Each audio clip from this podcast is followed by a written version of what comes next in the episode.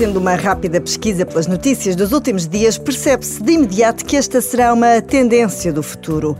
Pagar sem cartão, sem telefone, sem dinheiro vivo, apenas com a leitura das linhas do rosto.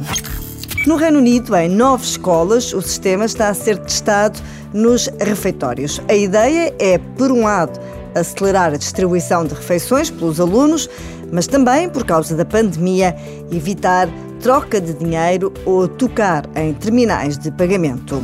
Já na Rússia, em Moscovo, desde há uns dias que em 240 estações de metro da capital também já é possível pagar através de um sistema de reconhecimento facial. Do outro lado do oceano, nos Estados Unidos, durante o tempo da pandemia, a startup Pop ID lançou uma aplicação que permite usar o rosto como forma de pagamento ou de autenticação. A ideia tem sido bem acolhida e já há mais de 100 marcas aderentes a este sistema.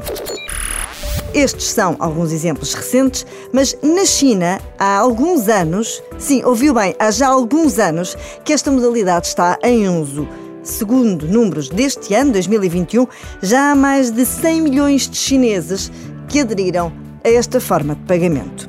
Como não há bela sem senão, à medida que este modo de pagamento vai se tornando mais comum, surgem também as dúvidas. Os especialistas alertam para a necessidade de manter a privacidade dos dados e garantir a segurança das transações.